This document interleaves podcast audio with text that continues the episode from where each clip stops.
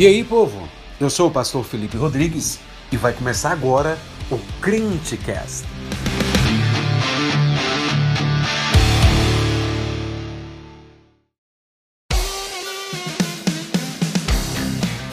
Fala jovem! Começa agora mais um Reflexão Week. E o tema é: Deus pode ser explicado?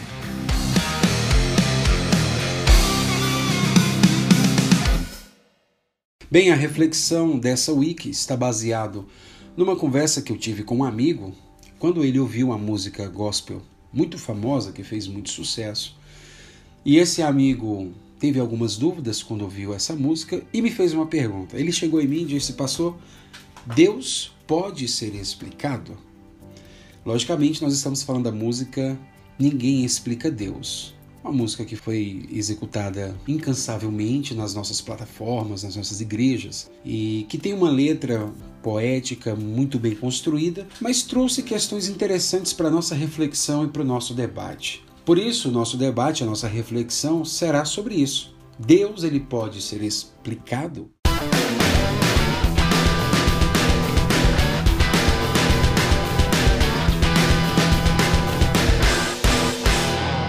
E aí, meu querido amigo, eu quero te falar uma verdade com toda sinceridade, mas sem perder a amizade.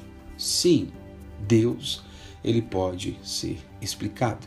Em primeiro lugar, eu quero que você entenda que os pressupostos básicos de um estudo sobre Deus, ou seja, de um estudo da teologia, é: Deus existe. Se você não acreditar em Deus, fica muito complicado você estudar a respeito de Deus. E a segunda é: decidiu se revelar por meio da sua palavra. Eu quero chamar sua atenção para que você possa refletir sobre esses dois pressupostos. A palavra de Deus diz: Falou Deus, quem não ouvirá? Partindo disso, a teologia, ela formula os seus pressupostos partindo do preceito de que Deus ele existe e de segundo, Deus ele decidiu se revelar por meio da sua palavra. Então nós temos duas perguntas. Deus pode ser explicado? Com toda certeza, sim ele pode ser explicado. Deus pode ser totalmente explicado? Com toda certeza, não. Totalmente, ele não pode ser explicado. Mas naquilo que Deus se revelou plenamente, nós temos todo o campo e toda uma vida para explicar a Deus. Isso é tão evidente que o apóstolo Paulo diz, lá em Romanos capítulo 1, no verso 19, porquanto que de Deus se pode conhecer, nele se manifesta, porque Deus lhe manifestou porque as suas coisas invisíveis, desde a criação do mundo, tanto o seu eterno poder como a sua divindade se entendem e claramente se veem pelas coisas que estão criadas, para que eles fiquem inexcusáveis. O que eu quero chamar tua atenção, meu querido amigo, para uma reflexão é que sim, Deus ele pode ser explicado. Deus se revela, Deus se deixa conhecer ele não se revela como um todo. Dentro da teologia, quando nós estudamos sobre Deus e o ser de Deus, nós temos os atributos comunicáveis e incomunicáveis. Quando nós pensamos nos atributos comunicáveis, nós, nós pensamos em uma série de atributos revelados em Sua palavra, onde Deus ele pode ser conhecido. E se Deus ele pode ser conhecido, ele pode ser explicado. Porque o que a gente conhece, a gente explica. Por isso, quando nós pensamos na santidade de Deus, essa santidade pode ser explicada. Ela pode ser compreendida em sua completude? Não. Mas naquilo que Deus permitiu ser conhecida, ela pode? Obviamente. Esse é o princípio da palavra. Veja que os profetas, quando eles vêm até Israel trazer uma mensagem de juízo, eles sempre vêm trazendo uma mensagem com a seguinte coluna vertebral: Vocês estão deixando de fazer aquilo que Deus revelou. Vocês estão deixando de praticar o desejo de Deus. Ora, eles deixaram de praticar o desejo de Deus não porque eles não conheciam, mas sim porque eles eram rebeldes. E aí eu quero trazer você para entender um grande perigo que há por detrás disso. Porque falar de um Deus abstrato, de um Deus que não tem contornos, de um Deus que é esvaziado da sua própria determinação, parece intelectual, parece místico, nos dá um ar de finitude, mas é muito perigoso. Por quê?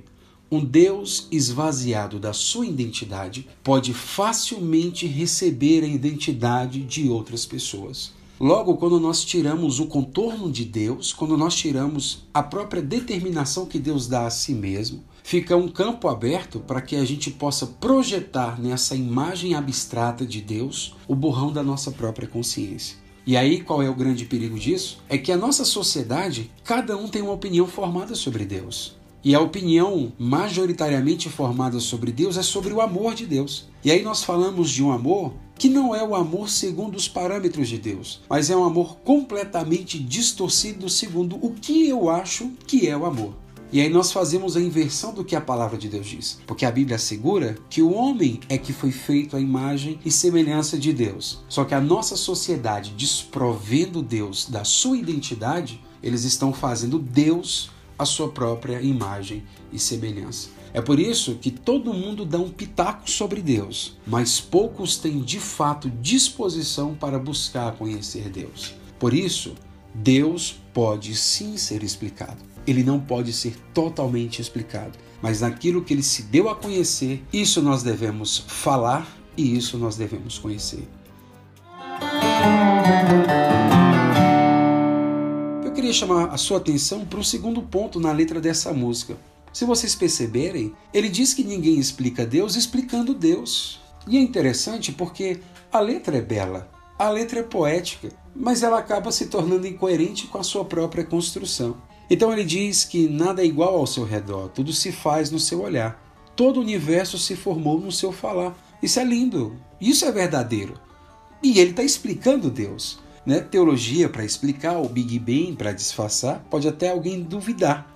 Só que eu sei que há um Deus a me guardar. Ele está explicando Deus, ele está explicando o ser de Deus. Quando ele diz dono de toda ciência, ele está dizendo uma verdade e está explicando Deus sabedoria e poder, ele está explicando Deus.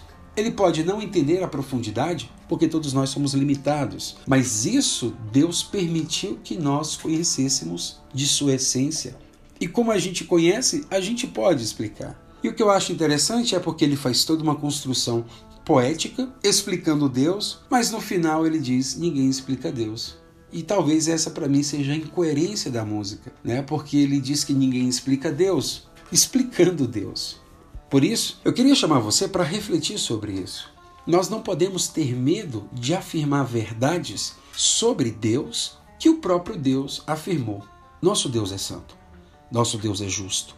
Nosso Deus é misericordioso. Nosso Deus tem uma forma própria de salvar pecadores. Nosso Deus tem a sua própria forma de justiça. E nós não podemos ter medo de levantar a bandeira da forma de Deus exercer a sua justiça. Deixe-me dar um exemplo. Se alguém numa sala de aula quebra alguma coisa, quebra um quadro ou quebra uma cadeira, e se chega a diretora nessa sala e diz: Quem foi que quebrou esse quadro? E aí todos respondem: Foi o Joãozinho. E a diretora disser: Por causa do Joãozinho, todo mundo vai ficar de castigo? Provavelmente alguém vai levantar e dizer: Diretora, mas isso não é justo. E de fato, para nossa maneira de ser, isso não é justo. Mas veja, por causa do pecado de Adão, todo mundo pagou o pato. Por causa de uma pessoa, entrou um pecado no mundo. Isso é justiça para Deus.